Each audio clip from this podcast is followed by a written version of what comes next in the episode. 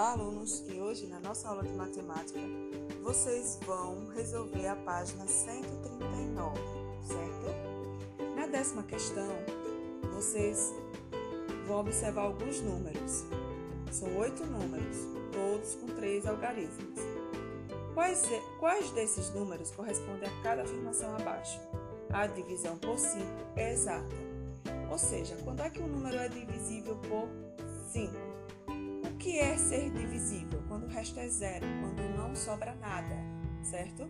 Vocês vão assistir a um vídeo que fala sobre divisibilidade, critérios.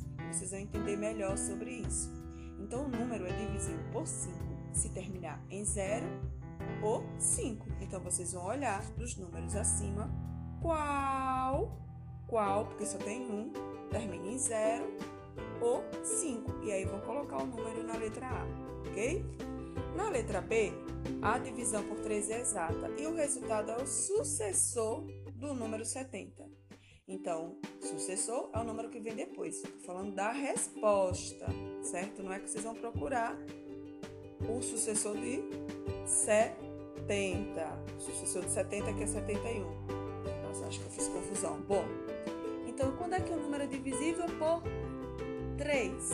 O número divisível por 3 se a soma dos seus algarismos der um múltiplo de 3. Então, como assim, professora? Se você somar, por exemplo, 213, 2 mais 1, 3. 3 mais 3, 6. 6 é múltiplo de, de 3, com certeza.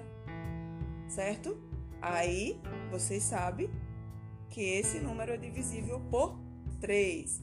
A divisão, a letra C, a divisão por 8 é exata e o resultado é um número par maior que 60. E quando é que o número é divisível por 8? Vocês sabem? O número é divisível por 8 quando seus três últimos algarismos formarem um múltiplo de 8 ou quando esse número terminar em 000. Não tem nenhum número que termine em 000.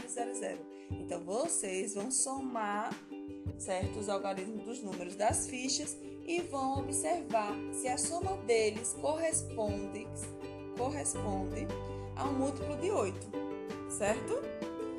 É, só tem um número. A letra D, a divisão por 7 tem resto 1. Então, não é exata.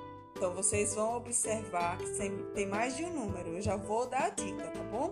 Vocês vão dividir 225 por 7, 512 por 7, 169 por 7 e 113 por 7. E vocês vão observar que o resto de todas essas operações vai ser 1. Então, essa questão já estou dando a resposta. Porque a divisibilidade por 7 é um pouco mais complexa e nós não vamos explicar hoje, tá bom, pessoal?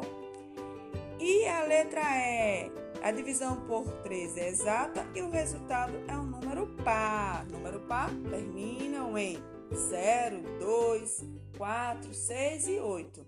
Então, vocês têm que observar se ele é divisível por 3. E quando é que o número é divisível por 3? Quando a soma dos seus algarismos der um múltiplo de 3.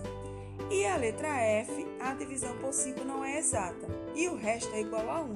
Ora, se eu sei que para ser exata precisa terminar em 0 e 5, a divisão por 5, para sobrar resto 1, eu sei que o número tem que terminar em 6 ou em 1. Percebe?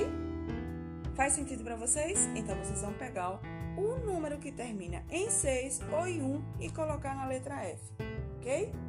Na décima primeira questão, vocês vão dividir 256 por 4 e vocês vão observar que a resposta é exata. E fazer a leitura da festa da cerejeira ainda na página 139. Ok, pessoal? Qualquer coisa é só chamar. Quero ver a atenção de vocês com relação a essa atividade, certo?